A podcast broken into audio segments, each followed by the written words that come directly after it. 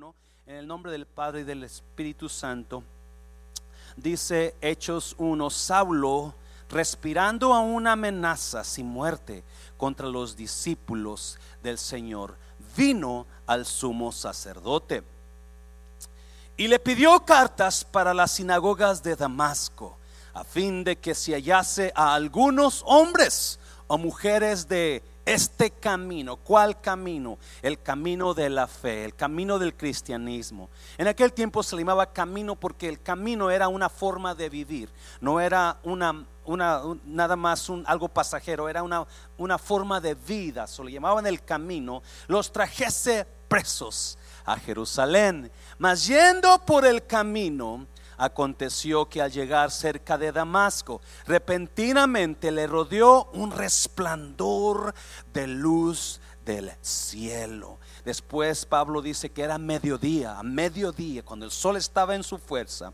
vino una luz que los rodeó. Versículo 4. Y cayendo en tierra, oyó una voz que le decía, Saulo, Saulo, ¿por qué me persigues? Hmm. Él le dijo, ¿quién eres, Señor? Y le dijo, yo soy Jesús, a quien tú persigues. Dura cosa te es dar coces contra el aguijón. Él temblando y temeroso dijo, Señor, ¿qué quieres que yo haga? Y el Señor le dijo, levántate y entra en la ciudad y se te dirá lo que debes hacer.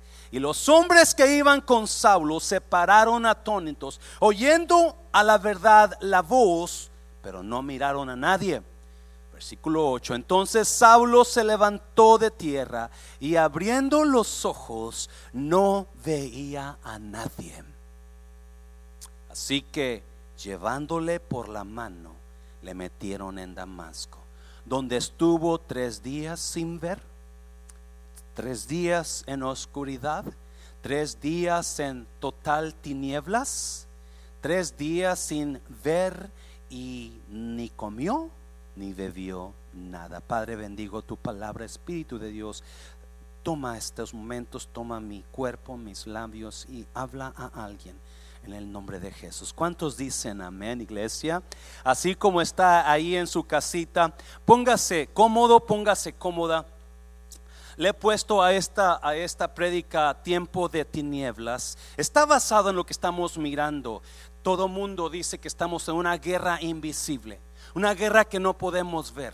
El virus ha hecho desastre y ha traído tinieblas a nuestras vidas, ha traído tinieblas a nuestras naciones, ha traído tinieblas personales en las personas donde se sienten en oscuridad, sienten que no pueden ver la luz la vida de Pablo era un hombre en tinieblas que aunque había sol, aunque había luz, no podía mirar. La vida de Pablo era una vida donde estaba en tinieblas y así hay muchas personas. Siente usted que se ha metido en un pozo profundo, oscuro, a causa de lo que está pasando en el mundo. Siento que hay personas que están tan desesperadas que se sienten en un pozo quizás de finanzas, oscuro que no sabe cómo va a salir ah, de ese lugar oscuro. Ah, quizás sea algunos están enfermos y no saben cómo que va a pasar y hay tanto temor en el pueblo de Dios. Hay gente que está temerosa, no pueden dormir porque lo que los rodea son tinieblas. Pablo estuvo un tiempo en tinieblas. Y hay bastante que leer aquí. So, vamos a estar leyendo versículo por versículo, en los versículos del 1 al 9. Y, y, yo quiero compartir algo de mi corazón en esta mañana. Dios me hablaba toda esta semana y quizás a usted está pasando ese tiempo así. Y pues creo que Dios tiene una palabra para usted.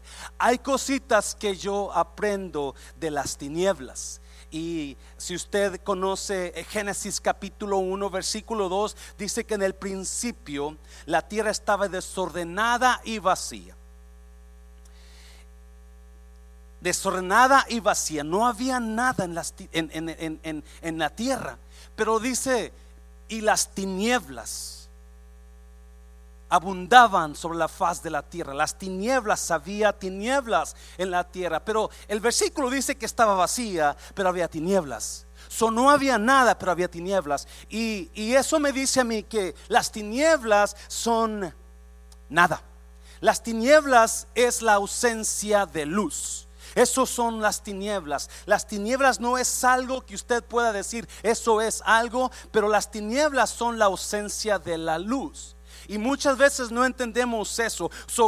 cuando hablamos de tinieblas, cuando hablamos que estamos en tinieblas, realmente estamos hablando de otra cosa. Estamos en ausencia de algo, en ausencia de la luz. La razón que hay tinieblas en nosotros es porque nos falta algo, nos falta luz. Siempre que usted se sienta en oscuridad, siempre que usted se sienta en tiempo oscuro en su vida, acuérdese, usted se siente así porque le falta luz a usted. Mm, eso es muy importante que lo leamos porque en estos versículos hay una historia increíble del apóstol Pablo y estos versículos me enseñan mucho. Yo puse tres verdades ahí que, que nos van a enseñar. la Biblia dice que Saulo, Saulo era el apóstol Pablo antes de convertirse. Él odiaba a los creyentes, él odiaba a los cristianos. Uh, so estaba, agarraba los, iba a las casas de los creyentes, de los cristianos, y los arrastraba, los jalaba y los llevaba a la cárcel, los mataban. So llegó un día donde el apóstol Pablo decidió expandir su ministerio, decidió expandir sus, su, su, su, su misión y se fue a Damasco le pidió a, a los sacerdotes de aquellos tiempos, les pidió cartas para ir a Damasco a, buscar a los cristianos, a los creyentes, para ir a traerlos a la cárcel o matarlos. Dice que a niños, mujeres y hombres, él no le importaba. Él traía odio contra el cristianismo. So, yendo a Damasco, de acuerdo a Damasco, a a los conocedores, Damasco estaba como a 150 millas de Jerusalén. perdón, so era un camino de unos tres días por lo menos. So, tanto era su odio de Pablo o Saulo que decidió ir a Damasco para agarrar, no importaba cuántos días iba a pasar por camino, cuántos días iba a gastar allá eh, de ir y venir, pero a él no le importaba por lo que él traía. Y dice que cuando antes de llegar a Damasco, antes de llegar a Damasco, poquito antes de entrar a Damasco, se le apreció una luz a mediodía y lo tumbó al suelo y escuchó y, escuchó una voz que le decía, "Saulo, Saulo, ¿por qué me persigues?" Y le preguntó Saulo, "¿Quién eres? ¿Quién eres, Señor?" Y la voz le contestó, "Yo soy Jesús, al que tú persigues. Yo soy Jesús al que tú persigues. Dura cosa te es dar cosas contra el aguijón. Wow, y eso eso me enseña una verdad increíble de las tinieblas. La verdad de las tinieblas es que las tinieblas distorsionan las cosas. Yo le puse ahí mi primer punto, nos hacen ver lo que no es. Las tinieblas, escuche bien, las tinieblas nos hacen ver lo que en verdad no es. Y cuando estamos en tinieblas, vemos las, las cosas distorsionadas. Por ejemplo, cuando yo tenía como unos 10 años de edad, mi, mi, familia se puso a, a, piscar el frijol y el maíz que mi papá había sembrado y se decidieron quedarse en la labor todos los días y ah, yo era el que llevaba comida. Yo iba en la mañana, mediodía y en la tarde y les llevaba comida. iba todo el día a, llevarles comida. Pero una tarde se me hizo muy tarde para y se oscureció el camino en el monte. Era una hora de camino de mi casa a la labor de mi padre. Y cuando ya iba a llegar a, la labor, miré allá adelante porque no miraba bien por la oscuridad. Miré una sombra negra y paro el caballo, yo iba en caballo, y yo miro la sombra negra y me da miedo porque yo no sé qué es. Parecía un vampiro. Mm. Y eso parecía, y yo decía, será un vampiro. Yo tenía 10 años, yo, soy un niño. Acuérdese, cuando uno, uno tiene esa edad, uno piensa en monstruos, you know? A veces mira uno la sombra de alguien y piensa que entró King Kong ahí, porque la oscuridad distorsiona las cosas. So yo estoy mirando a, esa, a esa sombra que está delante de mí, está como a unos, ah, no sé, quizás 300 pies, 200 pies, no lo sé. Ah, y, estaba, pero yo lo miraba de lejos y no distinguía. Y, comienzo a caminar despacio, comienzo a caminar mirando si, si me ataca, corro con el caballo. Pero, y cuando llego, poco a poco comencé a mirar. Cuando ya se hizo más clara la visión o lo que estaba mirando, miré que era un becerro que estaba comiendo de un árbol que estaba comiendo de un árbol y, este, las ramas estaban tan grandes del árbol que el becerro comía ramas. Ah, cuando yo miré que el becerro, uh, respiré tranquilo y, abrí, me bajé porque era una, una puerta, una cerca, en, abrí la puerta y entré. Y ya me fui, hice el becerro a un lado, lo, lo, lo ahuyenté.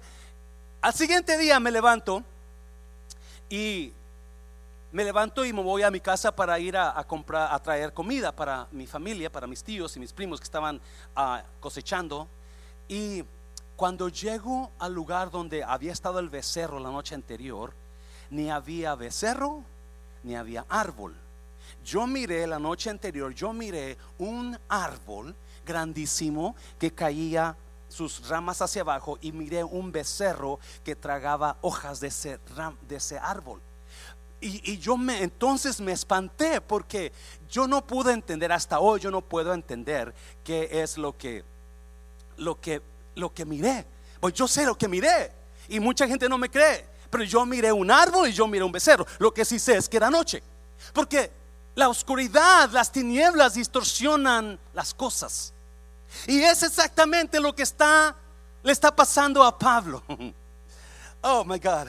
Dice dice el versículo que cuando iba cerca de Damasco, se le apareció Jesús, se le apareció Jesús y le dijo Jesús a Pablo, ¿por qué me persigues? ¿Por qué me persigues? Si Pablo iba por los cristianos, Pablo iba por los cristianos porque odiaba a los cristianos, porque creía, él creía, él pensaba que las cosas, los cristianos eran lo peor del mundo, eran, estaban en contra de la religión, eran una desgracia para el Estado. So él quería hacer un bien a Dios y quería ir a buscar a los cristianos para matarlos y encerrarlos. Pero se le aparece Jesús y le dice, ¿por qué me persigues? Si alguien me está entendiendo. Porque no es lo que estamos mirando lo que es realidad. A veces no es lo que está en la oscuridad. Tiene la, oscuridad en que a veces nos metemos. Tiene el poder de distorsionar tantas cosas. Y,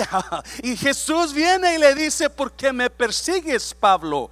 Y, y y, Pablo se queda, espérame, ¿quién soy yo? Yo no te persigo a ti, yo persigo a los cristianos. ¿No se ha preparado usted a preguntar, ¿dónde ¿Qué, equivocadas he metido en mi vida? Donde quizás he dañado a alguien pensando que estoy bien y estoy equivocado. ¿Qué burradas he cometido en mi vida donde a veces las decisiones que he hecho pensaban, pensaba yo que, que, que, que, eran las correctas y de repente me doy cuenta que eran las incorrectas? ¿A qué personas he dañado al hablar tanto mugrero de ellas? Pero ahora me doy cuenta que quizás yo estaba equivocado. Porque si cuando viene oscuridad a nuestras vidas, distorsionan lo que miramos y distorsionan lo que escuchamos. ¿Qué es lo que hemos hecho en la vida que estamos, ahora nos damos cuenta que, ups, la regué? Porque no era a Jesús el que estaba ah, buscando Pablo, eran los creyentes. Quizás hay, escuche bien, hay parejitas que usted está en una desesperación en su matrimonio y usted está agarrándola contra su pareja y usted está metido o metida en ese en ese en, en, ese rencor y en ese enojo contra su pareja porque las tinieblas que están en su mente están distorsionando su visión. están distorsionando su creencia, están distorsionando lo que usted está pensando o creyendo. Y hay veces que nosotros vivimos en distorsión, en tinieblas y estamos distorsionados tanto. Estamos distorsionados, nuestra visión no es no es lo que usted está mirando muchas veces. A ver si lo voy a poner en esta manera. Este virus ha atacado tanto al mundo que hay personas que ya están tan metidas en el pozo de, de las tinieblas, de desesperación, que están mirando todo negativo, están tirados en su negatividad. Hay personas que están diciendo, este virus va a regresar y va a ser peor de esta, de que esta vez. Y, yo digo, ¿cómo pueden decir eso si esta vez nadie estaba preparado? Ahora ya, sabemos cómo combatirlo. Hoy ya sabemos qué hacer si el virus llega. Pero hay gente que está tan metido en su negatividad y oscuridad que están haciendo que miles de personas que leen sus, sus, sus escritos o que los ven comiencen a creer lo peor de, la situación, porque eso es lo que pasa cuando viene oscuridad. Distorsiona lo que miramos. Pablo estaba distorsionado en su visión. Él estaba buscando personas para matar cuando Jesús se le aparece. No escuche bien, por favor. Las personas que, que Pablo iba a buscar el grupo de personas, el camino que él está buscando para matar, era lo que Jesús tenía destinado para que Pablo pudiera llegar a su destino. No, sé si lo voy a, si me lo entendió. A veces nuestros destinos están conectados con las personas que rechazamos. Se lo voy a repetir. Muchas veces Nuestros destinos están conectados con las personas que rechazamos, pero porque estábamos viviendo en tiempo de oscuridad, no pudimos ver el más allá de ese tiempo oscuro, de ese tiempo de tinieblas. No podemos ver que no es esa persona la que me tiene así, es la oscuridad la que me tiene así. Es el tiempo de oscuridad. Pablo estaba tratando de asesinar a un grupo de personas que no le hacen mal a él no le afectan a él, pero él cree que son enemigos. Y Pablo cree que les va a hacer un favor a Dios cuando él mate a los creyentes y mate a los cristianos. Pero ahora se le aparece Dios y detiene a Pablo. Escuche bien, detiene a Pablo porque Jesús sabe que la visión de Pablo está distorsionada. Oh my God. Mujer usted quizá esté pasando una situación con su matrimonio donde usted no ve más allá de la situación negativa porque las tinieblas han han cegado su visión y ahora la está agarrando contra su pareja. Y quizás si su pareja sea faltoso, sea faltosa, lo que usted quiera. Pero acuérdese, cuando hay tinieblas, las tinieblas distorsionan distorsiona nuestra visión, distorsionan lo que miramos. Y muchos de ustedes, su, su destino está conectado con esa persona que usted quiere dejar. Su destino está conectado con esa persona que usted quiere abandonar. Y es lo que estaba pasando con. Él rechazó a ese grupo, pero no sabía que ese grupo era su destino para él. Mm. Oh, yo no sé si usted está entendiéndome, pero oh my God. Y a veces hay mucha gente que ha dejado destinos hay mucha gente que ha separado de su destino porque las tinieblas que lo cubrieron temporalmente no los dejaron mirar. No los dejaron mirar bien, distorsionaron la vista, distorsionaron la visión. Y ahora ese es Pablo. El mismo grupo las mismas personas que él iba a asesinar se convirtieron en su destino de gloria para él. Si no hay ese grupo, si no hay cristianismo, Pablo no existiera. Solo Saulo, el que odiaba. Ah. Muchos de nosotros estamos tratando de hacer una decisión basado en el tiempo de tinieblas, basado qué es tinieblas, el problema que usted está teniendo la situación negativa que usted está pasando ahora. Esas son tinieblas para usted. Y las tinieblas han, han, han cegado su visión. Se ha metido esa idea a usted y no puede ver más allá. Y sea Pablo. Oh, Ese era Pablo. Y Pablo viene y Jesús viene y le dice, Pablo, ¿por qué me persigues? Y le dice, dura cosa te es dar cosas contra el aguijón. ¿Qué es eso, pastor? ¿Qué es eso? Porque el aguijón era una vara que usaban los agricultores cuando araban, cuando pasaban la yunta de bueyes, y con esa vara a los bueyes los dirigían. Dios, es, Dios tiene un, sentido, sentido de, sentido de, de, alegría, ¿verdad? Le gusta hacer le gusta para, le gusta ponernos ejemplos a nosotros con los burros, con los bueyes. Sentido el humor, gracias hermano. Era la vara el aguijón y cuando un buey se quería ir para allá, ¡pum! le picaban la pierna para que se acomodara. Cuando un buey se quería ir para allá, ¡pum! le quitaban la, la, pierna para que se acomodara. Jesús le dice eso, Pablo, escúchame bien por favor, que está increíble. Jesús le dice que, te estás haciendo daño. Cuando el buey no quería, no quería ah, obedecer la vara, el aguijón, esa vara tenía una punta de acero o era punta que se hacían al final para que le doliera al buey, para que se acomodara. Y, y cuando el buey se enojaba, lo que hacía el buey, agarraba la pata y ¡pum! le daba el aguijón. Mm. Imagínese lo que le dolía al buey, pegarle en la punta de la vara o la punta del metal, se dañaba el buey más. Oh my God el tiempo de tinieblas, ese tiempo de problemas que usted está pasando, usted está, Dios, son los aguijones de Dios para que se acomode.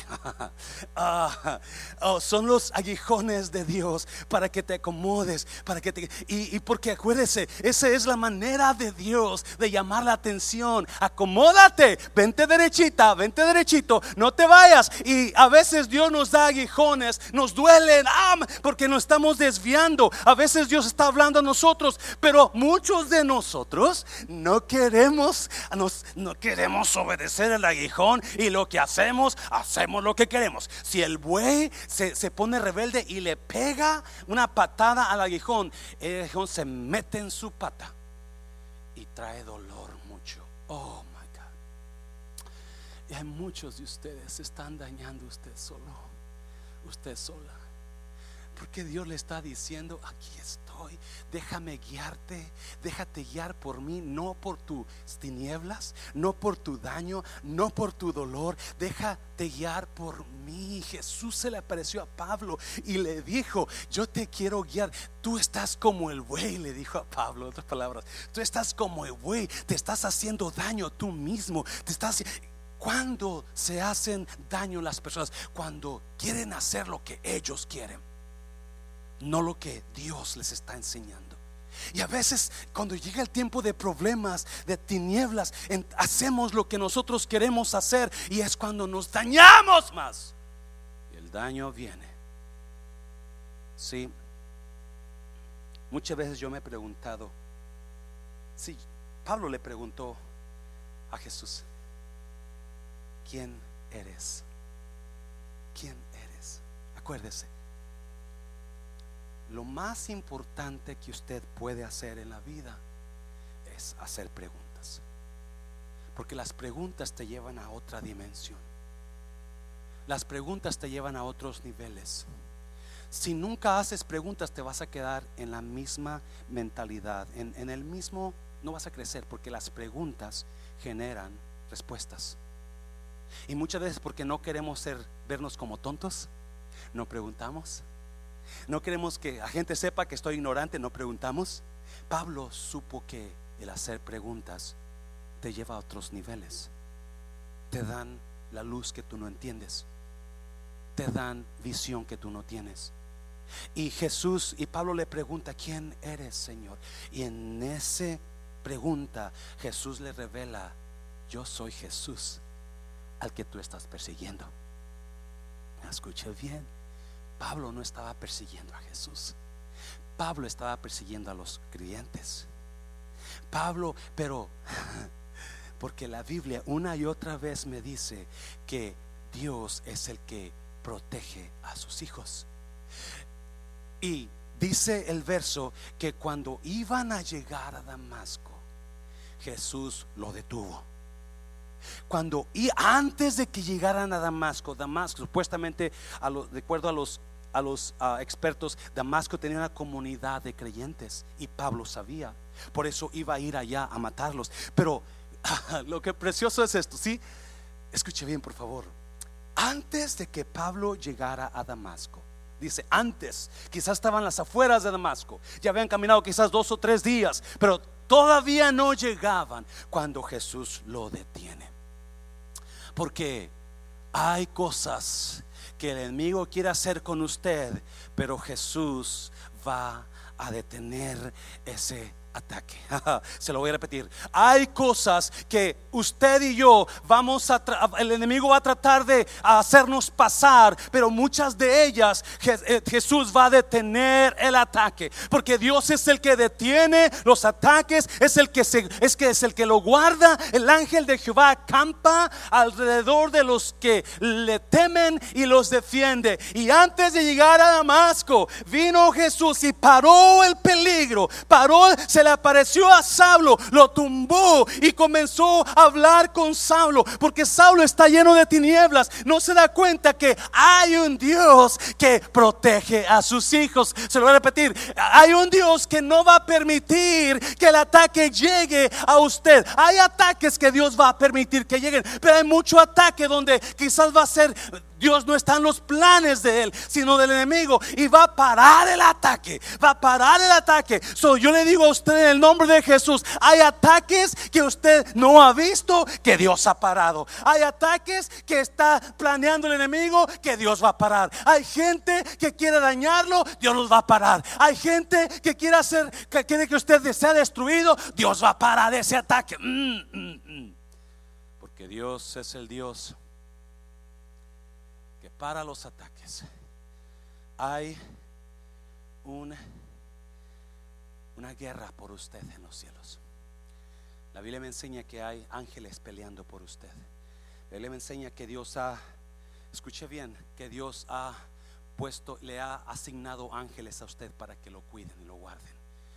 El ángel de Jehová campa alrededor de los que le temen y los defiende. El ángel de Jehová campa alrededor de los que le temen. Y si es el Dios de nosotros es el Dios que para los ataques del enemigo. El Dios, muchas veces mucha gente se pregunta por qué estamos en la iglesia todavía cuando alguien quería destruirla, porque Dios paró el ataque. Dios, y no solamente Dios paró el ataque, pero Dios trató con el que iba a atacar. Dios cegó al que iba a atacar. El que Dios tumbó al que iba a atacar. No se preocupe. Mucha gente me pregunta, pastor, ¿por qué esas personas? ¿Por qué aquel? ¿Por qué aquella? ¿Por qué? No se preocupe. Dios es el Dios que para los ataques. Oh, si no fuera por Dios, que para los ataques. Muchas cosas que usted ha sobrevivido. No se dio cuenta usted, pero Dios fue el que paró el ataque. El doctor quizás le llamó, necesito que vengas, te voy a hacer un examen porque veo esto en tu cuerpo, necesito que vengas. Y cuando usted se metió en oración y cuando usted llegó al día de la fecha al doctor, le dijo el doctor, no sé qué pasó, todo está bien porque Dios paró el ataque. Oh my God. Hay cosas que la gente no entiende que pa, pero no las podemos ver porque esas están en la oscuridad. Esas están en las áreas invisibles, en, la, en el área de, donde usted no y yo no podemos ver los tiempos que Dios para los ataques. Los tiempos que Dios para la enfermedad, los tiempos que Dios para la tristeza, los tiempos que Dios para el desierto. Ese es Pablo. Pablo ahora está ciego.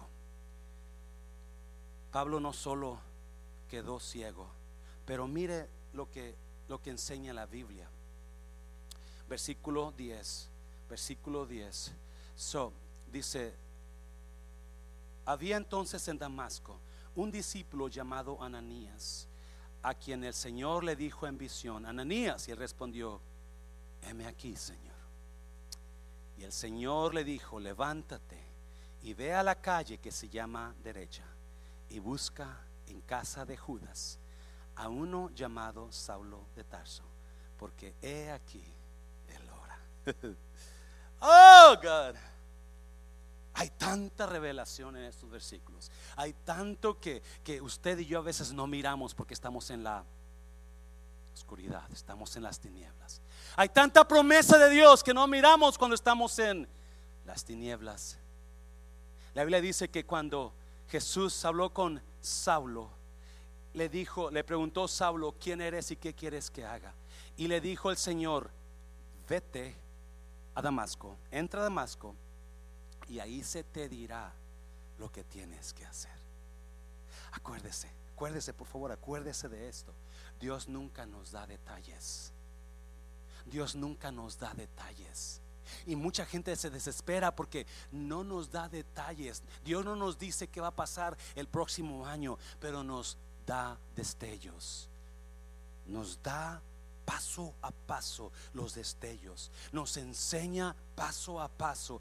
Tenemos que estar listos para cuando Dios nos enseñe lo que va a hacer, lo que va a comenzar. Lo importante es dejarte guiar por Dios. Escucha bien, por favor. Lo importante es dejarte guiar por lo que Él te está diciendo. Solamente le dijo a Pablo, vete a Damasco y ahí se te va a decir lo que vas a hacer. Porque Dios no es un Dios de detalles. Eso se llama fe. Y Jesús le habla a Ananías, versículo 2, versículo 10, dice que había un profeta. Y el versículo 11 dice, y el Señor le dijo, levántate y ve a la calle que se llama derecha, y busca en casa de Judas a uno llamado Saulo de Tarso, porque he aquí el ora.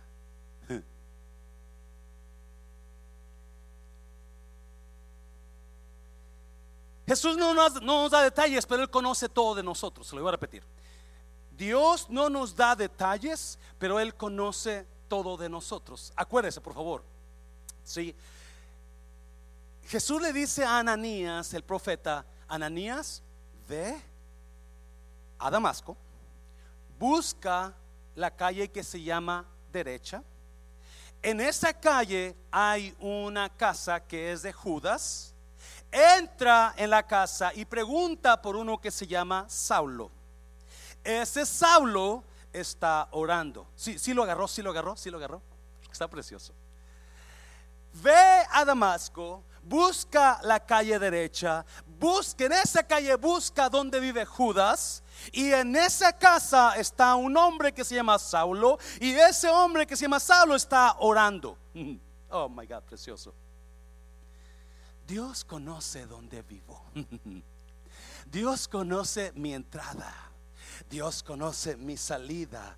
Dios conoce mi dormir, dice la Biblia que él, conoce cuando me acuesto y cuando me levanto. Él conoce cuando salgo y cuando entro. Él conoce cada detalle de mí. ¿Sabe por qué? Porque Dios está activo cada segundo de su vida. Él no está ignorante de lo que usted está pasando. Él conoce el, mi domicilio de mi casa. Él conoce la calle 2200 Placid Drive. Él conoce la ciudad. Él conoce los detalles. Él conoce mi vecino. Él conoce la vecina. Él conoce el que me está atacando. Él conoce el que me ama. Él conoce todo de Él conoce todo. Oh my God. Y eso me emociona saber que mientras yo esté recto con Él, Él conoce. Eso me libera. ¿Sabe usted eso? Oh, hay tanta gente que, que usted va a hablar de usted, tanta gente que lo odia, tanta gente que lo envidia, tanta gente que quiere que le caiga un rayo a usted. Pero déjame decirte, mientras usted camine recto con Dios, Él conoce todo de usted. Vete a la calle derecha. Jesús conoce mi domicilio.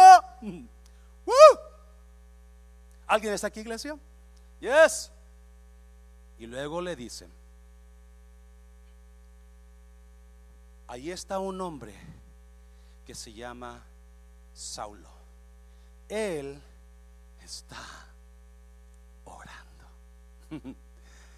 Ah, escuche bien, el tiempo de tinieblas es tiempo tan fuerte que otra vez distorsiona nuestras vistas, distorsiona nuestra visión tiempo de tinieblas es un tiempo tan, tan, tan, tan difícil que no miramos por dónde vamos. Es un tiempo de tropiezo. Es un tiempo de tropiezo. Es un tiempo donde tropezamos con las cosas. Es un tiempo donde nos, nos desbalanceamos porque aquí hay un hoyo y no me fijé y casi me caigo. Es un tiempo donde hay cosas y me tropiezo porque no las puedo mirar. Y Jesús, y en ese tiempo de tropiezo, porque no miramos bien, porque estamos cayéndonos, porque estamos desbalas, porque sentimos que como el piso se nos mueve. ¿Alguien ha estado ciego alguna vez por un segundo? Quizás yo una vez cuando estaba joven, salí de la iglesia como a las una y media de la tarde y este tenía mucha hambre, pero tenía que cambiar mi cheque, no traía dinero para comprar comida. So, en aquel tiempo no tenía IDs. So, uh, llegué a mi casa, agarré mi bicicleta y había un, allá vivía en Oak Cliff, este, donde viven los riquillos, ahí mero, y, y este, y uh, comencé a correr con mi bicicleta, pero a todo vapor, porque la, la, tienda donde cambiaban los cheques cerraban a las 2 de la tarde y era como la una y media. Si yo tenía que llegar a tiempo porque no tenía ni dinero, o tenía que cambiar mi cheque. Pues antes de irme en la bicicleta, como traía mucha hambre, comí un pedazo de, de, de, de, um, de res seca, carne de res seca. Eso me la comí porque traía mucha. Y me meto en la bicicleta y comienzo a darle a todo lo que daba. Tendría como unos 19 años yo. Era tanta la presión que le puse a mi cuerpo y la comida que comí que me hizo mal.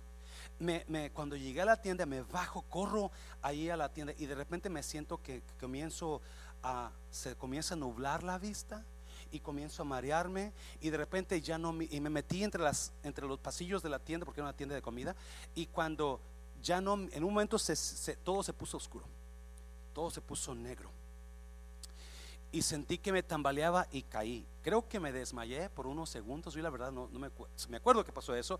Y cuando me levanto, la gente estaba espantada mirándome qué pasó con él. Y me levanto y abro los ojos. Me di cuenta que por un momento todo se oscureció. Y cuando se oscureció todo, caí. Caí en la oscuridad. Yo estaba joven. Tuve que ir al doctor después. El doctor me dijo: No, no, estás bien, nada más sigue haciendo, sigue escuchando música, digo, sigue haciendo ejercicio y todo va a estar bien, ¿ok? Pero lo que quiero es que cuando estamos en oscuridad es fácil caer, es fácil desbalancearte por la misma oscuridad, porque está tan distorsionada la visión que caes, que así como Pablo, ¡pum!, cayó, él cayó al suelo y cuando se levantó, no miraba, estaba en tinieblas. Estaba en tinieblas. Y muchas veces porque estamos tirados, estamos tirados en el medio de las tinieblas, de, la aflicción, del dolor. Hacemos decisiones equivocadas, otra vez, hacemos decisiones equivocadas y nos ponemos a renegar de Dios y nos ponemos a quizás a hacer lo que no debemos hacer. Escuche bien, pero Jesús le dice a Ananías, ese hombre Saulo él está orando. ¿Sí lo oyó?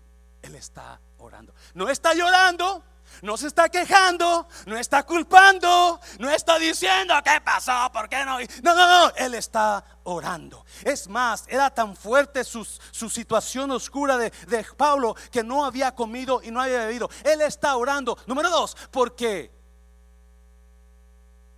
como reaccionamos a nuestras tinieblas, así es nuestro futuro. Lo que, como reaccionamos a las tinieblas, determina qué pasa después. Como de acuerdo a la reacción que hacemos en las tinieblas, alguien está aquí, iglesia, alguien está aquí. De acuerdo a, las, a la reacción que tengo al tiempo duro de oscuridad, es lo que va a pasar mañana. Pablo no se estaba quejando. Pablo no estaba acusando. Pablo no estaba llorando. No, no, Pablo se puso a orar. Porque de acuerdo a nuestra reacción en medio de tinieblas, oh my God, de acuerdo a lo que hagamos, de acuerdo a las decisiones que tomemos, así va a ser lo que va a pasar después. No sé si usted me está entendiendo, pero la Biblia dice que una vez Pablo y Silas, después años después, Pablo y Silas los golpearon, les dieron un montón de, latigazos, los estaban sangrando y los metieron a la cárcel. Todo, todo, todo, todo por predicar a Cristo. Solo los metieron a la cárcel donde estaba lo más oscuro, así dice la Biblia, el calabozo más oscuro de más de adentro. Y ahí están Pablo golpeados, sangrando. Ahora todos sus planes están tirados por los suelos, pero dice que a medianoche. Escuche bien, por favor. A medianoche, cuando la oscuridad está más fuerte. A medianoche, cuando las tinieblas están más fuertes. Cuando a medianoche Pablo y Silas comenzaron a hacer algo increíble. Comenzaron a orar también y comenzaron a cantar. Oh, oh, oh, lo que hacemos en tiempo de tinieblas determina lo que pasa después. Oh, oh my God, escúcheme porque esto tiene que entenderlo usted. Lo que hacemos en tiempo de tinieblas determina lo que pasa después. Y muchos de nosotros estamos a punto de hacer algo, de quejarnos con algo, de acusar a alguien, de hacer una tontera, todo porque está en ese tiempo de tinieblas. No, Saulo estaba orando mientras estaba en tinieblas. Saulo estaba, estaba buscando a Dios mientras estaba en oscuridad. Y cuando Pablo y Silas están en la cárcel, dolidos, dañados, golpeados, metidos donde estaba más oscura la, cosa, a medianoche, cuando no se ve nada, cuando no se ve nada, ellos comenzaron a orar y comenzaron a cantar.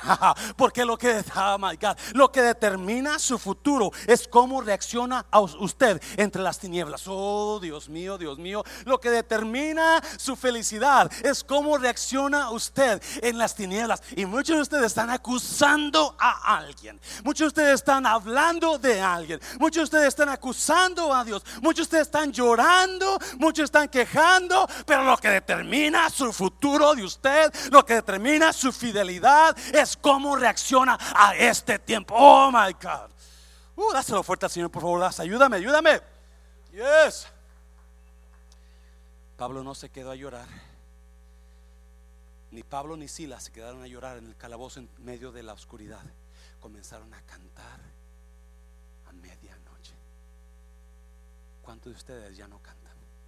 Es que quiero que se abra la iglesia, pastor. Yo también.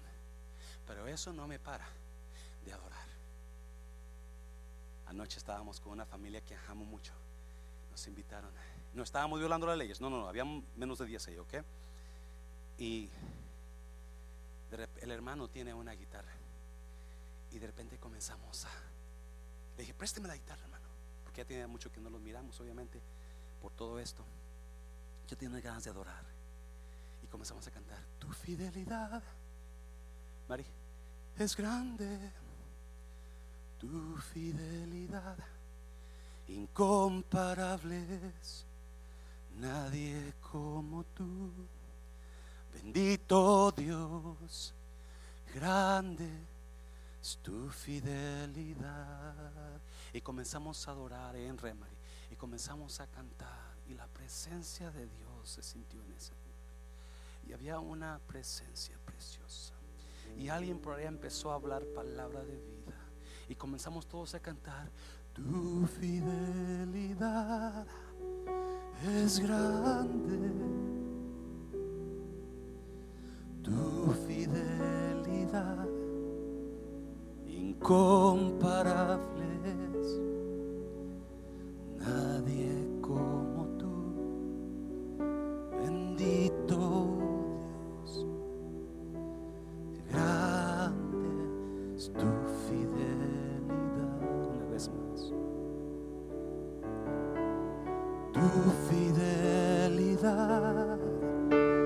es grande. Tu fidelidad incomparable. Nadie como tú.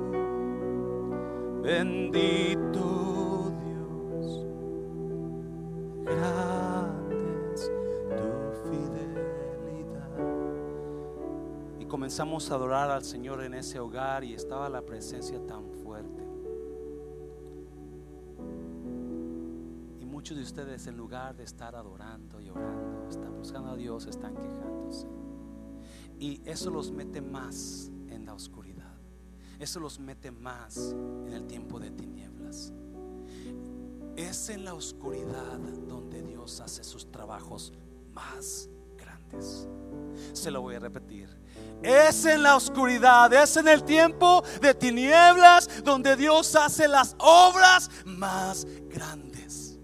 Eh, fue en las tinieblas cuando Dios creó este mundo y dijo, sea la luz y fue la luz. Y comienza su operación, Dios, en medio de tinieblas. Cuando está el tiempo más oscuro, es cuando Dios hace sus cosas más grandes. Es en medio de la oscuridad cuando un bebé comienza a, a desarrollarse en el vientre, en total oscuridad, en ese vientre comienza Dios a hacer una nueva vida, una vida que quizás, quizás sean los predicadores más grandes de todos los tiempos, quizás sean los doctores más grandes. Ese bebé no sabe quién usted va a ser, ese bebé, pero es ahí en medio, dentro de ese vientre, de esa mujer, en total oscuridad, donde Dios hace sus trabajos más grandes. Oh my God. Una vez trabajando en la aerolínea vino una chinita y me trajo una bolsa llena de almendras, nueces, cacahuat, semillas. Y entra y me dice, ¿ya comiste José? Y le dije, no, muy amada la, señora. Y, y me dijo, ten, come estas semillas. Dice, tienes que comer cosa que te da vida. Las semillas te van a dar vida. Le dije, espérame, ¿cómo habla? Dijo, son las semillas las que dan vida, pero tienen que meterse en la oscuridad para que puedan dar vida. Acordé de Jesús. Un grano si se queda encima no da vida, pero si se mete en la tierra, en medio de la oscuridad, es entonces se muere el grano, pero de ese grano da vida y da vida a 20, a 30, a 60, a 100 por uno, porque es en la oscuridad donde Dios hace sus trabajos más grandes, más poderosos. Iglesia, estamos en un tiempo tan específico. Mm, donde de este tiempo va a salir iglesias que van a despertar. Este tiempo es un tiempo específico, es tiempo de oscuridad, de guerra invisible contra lo que no podemos mirar. Es donde van a salir iglesias pequeñas, se van a levantar. Personas que quizás no tenían negocios van a poder hacer porque van a comenzar a tomar esta oscuridad como una oportunidad para pasar y ser grandes en otro lado es cuando Pablo y Silas, adorando a medianoche en total oscuridad, cantando a medianoche en total oscuridad, comenzaron a cantar y de repente puertas se abrieron y de repente cadenas se soltaron. Entonces no lo entendió, no lo entendió. Es a través de la oscuridad cuando nosotros comenzamos a alabar a Dios. Es lo que hacemos en la oscuridad, lo que determina nuestro mañana. Es lo que hacemos en tiempo de tinieblas, lo que determina nuestra grandeza. Y Pablo y Silas pudieron mirar, pudieron mirar que las puertas se abrieron, cadenas se soltaron cuando comenzaron a alabar a medianoche. Y muchas personas están llorando en en lugar de cantando. Muchas personas han dejado que su oscuridad y tinieblas paren su alabanza. Pero Pablo y Silas aprendieron que es su alabanza la que rompe cadenas y abre puertas. No nomás la alabanza, la alabanza en medio de las tinieblas. Se lo voy a repetir. La alabanza y la oración en medio de las tinieblas son las que abren puertas. La alabanza y la oración en medio de la oscuridad son las que rompen cadenas. Algo lo está atando a usted, algo lo tiene encarcelado. Hay puertas cerrándosele a usted. Hay, se siente como que está, está cautivo, usted está prisionero. Y la Biblia me dice que la alabanza y la oración en medio de la oscuridad, la, la, la alabanza y la adoración en medio de las tinieblas son las que abren puertas. Oh, esa es una clave para usted. Allá usted si la sigue, pero déjeme decirle, yo voy a tratar de hacer lo que hizo Pablo y Silas. En el tiempo de oscuridad y tinieblas, no van a poder parar mi alabanza ni mi oración.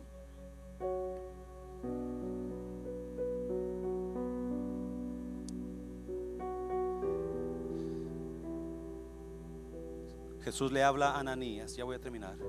Le habla a Ananías, ve a Damasco, busca la calle derecha en esa calle busca a uno que se llama Judas. Pregúntale si en su casa tiene a Saulo de Tarso, porque ese hombre está orando. Oh, God, God, God. ¿Qué está haciendo usted ahora? ¿De quién se está quejando? ¿A quién está acusando? ¿De qué se está quejando? ¿Qué es lo que está pensando hacer en lugar de alabar y orar? Pero mire lo más importante, mire, mire, mire, mire. Oh, me encanta este. Versículo, versículo 12 ah, dice, y, y ha visto, ve, busca a Saulo, porque ahí está él orando, y ha visto en visión a un varón llamado Ananías. Escuche bien, ¿lo, escuchó? ¿Lo leyó? Jesús le dijo, ve y busca, entra a Damasco, busca la calle derecha, en esa calle busca a Judas. Judas ahí tiene un, un hombre que se llama Saulo. Él está orando. Y luego le dice, y ha visto en visión. ah, espérate, ¿qué no? Saulo está ciego. Él no puede ver. Él no puede ver, pero él está porque él está ciego. Pero Jesús dijo, él ha visto en visión. Ah, no sé si usted va a entender eso. Él ha visto en visión. Un hombre mirando visiones. Un hombre ciego mirando visiones. oh, oh. Es en el tiempo de, tinieblas cuando los verdaderos visioneros las personas que logran otros niveles, las personas que logran que su matrimonio sea un matrimonio de altura, las personas que sus vidas demuestran una verdadera visión en Dios, las personas, los negociantes que tienen negocios y ven ese tiempo de tinieblas como una, oportunidad para sus vidas. No sé si lo entendió. Pablo, a pesar de estar ciego, veía visión. Pablo, a pesar, sí. Helen Keller, Helen Keller, una gran mujer escritora y, oradora y reconocida, que usted la busca, ella le pegó polio a los dos años, recuerdo la historia, y quedó ciega y creo que sorda. Ciega y sorda. No, no era Shakira, no, no la canción. Ciega, sorda y muda, pero no, no era, no era era Helen Keller. Una vez le preguntaron, pero ella aprendió a escribir, aprendió a leer y aprendió a hacer tantas cosas, aún siendo ciega y sorda. Y una vez le preguntaron a Helen Keller, ¿qué es lo peor que ser ciega? Y ella dijo, lo peor de ser ciega es poder ver pero no tener visión. Lo peor que le puede pasar a una persona es que pueda ver, pero no tener visión. Oh my God, my God. Si ya no predico más, ya prediqué. Si muchas personas pueden ver, total, tienen su vista 20-20, pero no tienen visión. En cuanto llega el tiempo de tinieblas, se caen, así como Pablo.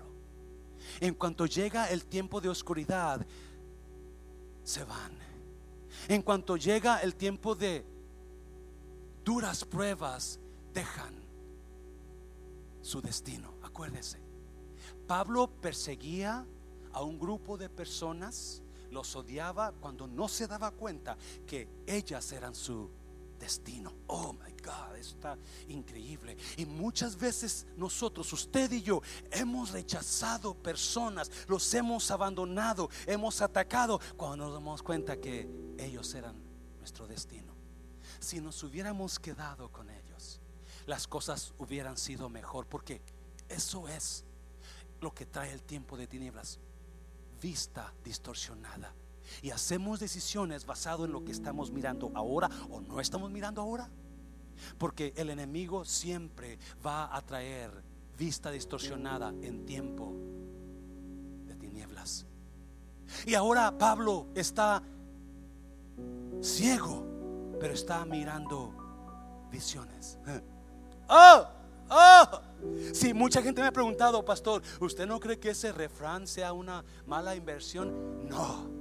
No, no, no, no, no. Porque es las personas que en medio de tinieblas pueden ver la visión de lo que Oh, oh, my God. Eh, son las personas que en medio de oscuridad pueden ver la visión y pueden mirar el otro lado de la oscuridad. Está mi bendición. Del otro lado de esta situación está mi visión. Solamente tengo que hacer dos cosas: orar y adorar en el tiempo de oscuridad.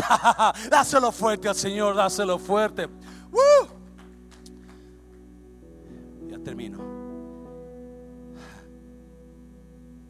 Sí, en estos tiempos donde vino oscuridad al mundo, es donde la iglesia se ha expandido. Lo que no hemos logrado hacer en 15 años, lo hemos hecho en, en un mes.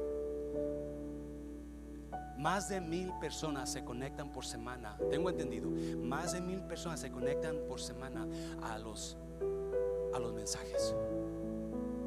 Y eso va a seguir creciendo. Cuando antes eran 150, 160, 120, 50, estábamos limitados. Alguien está entendiendo. Más de mil personas están conectando. En las iglesias grandes, millones de personas se conectan. ¿Por qué? ¿Por qué? ¿Por qué? ¿Por qué? Porque es en tiempo.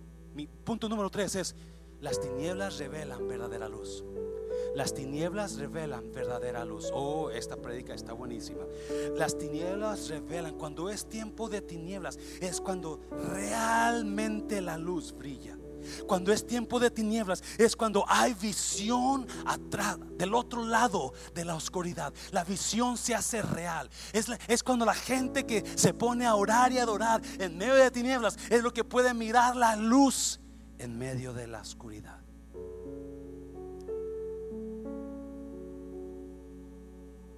Ve, ahí está Saulo. Oh, él ora. Y mientras ora, ha visto una visión. Si nuestro pueblo hispano somos tan negativos, por eso nos ganan todo, todo tipo de raza, nos gana hacer negocios, nos ganan a emprender grandes empresas, porque aunque miramos perfectamente, no tenemos visión. Y hay personas que me están mirando que usted siente hacer un negocio, usted siente hacer algo para Dios grande, hágalo. Hágalo. Lo que puede pasar es fracasar. Pero muy probablemente si usted lo hace en fe, Dios lo va a ver. Porque son las personas que en medio de tinieblas pueden ver visiones. Pueden ver visiones. Now, mire lo que pasa. Ya, ya, ya, ya termina, ya termino con esto. Mire lo que pasa. Versículo 12 dice, y he visto en visión a un varón llamado Ananías que entra y le pone las manos encima para que recobre la vista. versículo 13, entonces Ananías respondió, Señor, he oído de muchos acerca de este hombre. ¿Cuántos males ha hecho a tus santos? ¡Oh! No, no. Jesús, todo lo que tú quieras, menos ir con Saulo. Si quieres, yo hago una manda de 10, de, de 20 millas, pero no voy a ir con Saulo. Porque ese hombre es malo. Ese hombre es perverso. oh. No, no, no, no me pidas, por favor, Dios, no, me pidas, no me pidas eso. No, no, no, yo no voy a ir. Ese hombre ha hecho esto, ese hombre es esto, ese hombre es el otro. ¿Cuántas veces escucho eso? Esa mujer ese hombre, ese pastor. Otros, ese pastorcillo. ¡Ah!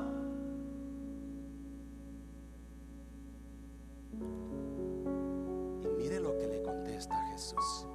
Versículo 15. El Señor le dijo, ve. No, Ananías, tú vas a ir. You're gonna go. You will pray for him. He's going to be able to see. Once you go and you pray for him, you will see a different man. Tú vas a ir y vas a orar por él, porque cuando tú ores por él, vas a mirar a otro hombre. Mire, mire, mire, se lo voy a leer. El Señor le dijo, ve, porque instrumento escogido me es este. Oh my God. Ananías, no no, Señor, primero muerto que ir a orar por ese hombre. No, ese hombre ha hecho esto, ese hombre ha hecho lo otro, ese hombre, esa mujer, eh, mira esto esto. Sus hijos son, tiene cinco hijos de, diferentes hombres. Ese hombre ha hecho, ha tenido un montón de mujeres. Ese hombre es un borracho, ese hombre es un mujeriego, ese hombre es un drogadicto, ese hombre es esto, ese hombre es lo otro, ese hombre es mentiroso. Acuérdese, las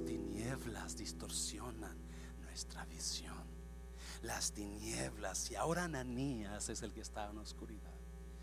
Cuando Ananías está diciendo, eh, yo no voy a orar por él, que se muera ciego, que se pudra ciego, es que está orando y no ha comido y no ha bebido, entre pues que se muera de hambre, pero yo no voy a orar por él. Y Jesús le contesta, ve, porque ese no es cualquier hombre, esa mujer no es cualquier mujer, pero es que ha hecho esto, cualquier mujer. Pero mira lo que dicen, no es cualquier mujer. Pero mira, sepa, no es cualquier hombre. Ese, esa. Ese instrumento escogido. Ese hombre tiene mucho valor. ese hombre ha sido, hay un llamado en él, en esa mujer hay un llamado, pero no ves lo que ha pasado, no ves lo que ha hecho, es, ha hecho eso por el valor que ahora va a tener. Oh my God, si sí, escucha bien, por favor, iglesia, ya termino. Las tinieblas que me rodean, los problemas que me rodean, no es porque yo no sirva para nada. Oh, las tinieblas que me rodean. No es porque yo no sea un alfabeto ignorante que ni estudié. Las tinieblas que me rodean no es porque yo no sepa nada. Las tinieblas que me rodean no es porque yo no tengo valor. Al contrario, es por el valor que tengo que vienen tinieblas a mí. Porque es como voy a mejorar mi vida. Y mi destino está en esas tinieblas. Mi destino está en en esos problemas. Mi destino está en esa oscuridad. Y hay personas que usted está pasando por tiempos de oscuridad y de tinieblas. Y usted no sabe qué hacer. Y Dios le dice, la razón que estás pasando por tinieblas es por el valor que hay en ti. Ve porque instrumento escogido. Usted ni se ha dado cuenta. Saulo no sabía. Es más, si usted va a la Biblia, miles y miles y millones de gente se convirtieron a Dios. Pero ninguno de ellos, la Biblia menciona una y otra vez la conversión de Pablo. Ninguno de ellos la Biblia menciona una y otra vez como los detalles cuando Pablo se topó con Jesús fuera de Damasco. Porque hay personas que me están mirando que usted siente que no sirve para nada. Su pareja le hace sentir que usted no sirve para nada. Su situación le hace sentir que no tiene solución y usted está desesperado, desesperada, frustrado, frustrada por ese tiempo que está pasando y no entiende por qué, no entiende por qué, pero hay una razón que me dice ahí, porque usted tiene valor. Y cuando digo valor es vale mucho. Hay cosas que Dios ya tiene preparadas para usted. Y por, esas, por eso esas tinieblas la han rodeado, porque Dios la va a pasar por ese tiempo para darle más valor a usted. Ve, porque instrumento escogido me es este. Ahí como está, cierre sus ojos.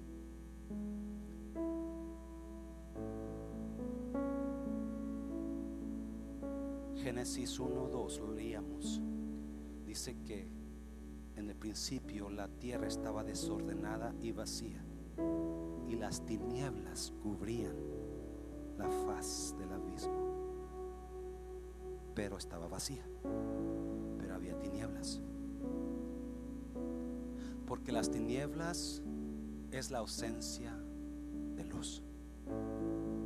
Si usted está pasando problemas fuertes, que son tinieblas, es porque le falta luz. Le falta luz a su vida. Le falta luz a su matrimonio. Usted piensa que usted está mirando. No está mirando, está en tinieblas. Usted fue al doctor apenas recientemente y le dijeron usted tiene una visión perfecta, 2020, pero está en tinieblas. Esos problemas que usted está pasando es la razón de una cosa, la ausencia de luz. Hay muchas personas que me están mirando ahora y usted tiene unos problemas que no sabe qué hacer. La ausencia de luz. Y escuche esto. Juan capítulo 1, versículos 1, 2 y 3 dice que el verbo se hizo carne. Jesús es el verbo, Él se hizo carne. Carne como la del unigénito Hijo de Dios. Y vimos su luz. Venía a este mundo. Él era la luz. La luz de la tierra. Jesús es la luz. algunos de ustedes le está faltando esa. Que solo Jesús da. Quizás usted se sienta, quizás diga, pastor, yo no puedo, es que yo, yo no soy digno, es que yo soy así, yo soy asá. Eso era lo que Ananías decía de Pablo. Es que él hace eso, es que él hace lo otro. Y Jesús le dijo, no, tú ve, porque esa persona es escogida. Algunos de ustedes, Dios tiene algo grande para ustedes. Algunos de ustedes, Dios quiere usar su matrimonio y usar las tinieblas que han pasado para hacer luz a otras personas. Pero porque están quizás con alguna adicción, quizás ustedes tienen algunos pecados que quizás algunos saben, otros no saben. Jesús dijo, tú tienes valor. Yo morí por ti en la cruz para darte más valor yo voy a derramar mi amor sobre ti si, tú me dejas. No tiene que estar listo usted. Mucha gente predica. Es que tienes que hacer esto, tienes que presionarte primero, tienes que hacer diez mandas primero, tienes que ser cristiano por un tiempo, venir a la iglesia primero. No. La Biblia no enseña eso. La Biblia enseña que si tú crees y lo confiesas, Dios viene y comienza a limpiarte. Dios te perdona. Si usted quiere llenar su vida de luz, si usted necesita a Dios en esta mañana, ¿por qué no inclina su rostro donde está usted? Incline su rostro. Y si alguien que me está mirando, usted que me está mirando a través de Facebook o de YouTube, usted sabe que necesita luz. Usted sabe que necesita a Dios. ¿Por qué no le confía a Dios su vida? ¿Por qué no le entrega a Jesús su corazón en esta mañana? Yo lo invito para que experimente la verdadera luz. Déjeme decirle, eso no es un decir solamente, es algo que lo he comprobado. Yo vivía en tinieblas, pero llegó la luz a mi vida. Así como está, ¿por qué no inclina su rostro? Usted, usted sabe que usted necesita a Dios. Usted sabe que usted anda mal. Usted es pecador como nosotros, como todos nosotros. Pero usted necesita a Dios. ¿Por qué no hace esta oración conmigo? La hacemos juntos. Repite conmigo y dígale, Señor Jesús, en esta mañana yo estoy lleno de tinieblas. Necesito tu luz. Yo estoy lleno de pecado, Jesús. Necesito tu luz. Señor, perdóname. Perdona mis pecados. En esta mañana yo te confieso como mi único Señor y mi único Salvador personal. Jesús, te doy gracias por dejar tu gloria para venir a morir por mí en la cruz del Calvario. Ayúdame a mejorar. Pongo mi vida en tus manos. Trae luz en medio de mis tinieblas. Trae luz a mi vida. Trae luz a mi casa, a mi matrimonio, a mi familia. Pon visión en mí. Te entrego mi vida, Jesús. Gracias por amarme. Gracias por hacerme una nueva criatura. En el nombre de Jesús. Amén. Si usted hizo esta oración de fe, usted es una nueva criatura. Usted, aunque no lo crea, sus pecados fueron perdonados ahora que hizo esta oración. ¿Por qué no hace un favor? ¿Por qué no busca una iglesia? No, congréguese en una iglesia cristiana donde crezca usted, donde llegue a serlo. Te amo iglesia, Dios te bendiga. Hay buenas noticias. Mañana esperamos buenas noticias del gobernador. Esté atento a las noticias porque en cuanto digan algo de la iglesia, entonces vamos a hacer un anuncio. Esté al pendiente, conéctese el miércoles. Un abrazote fuerte Matehuala, pastores de Matehuala. Un abrazote fuerte. Los amo mucho. Bendiciones.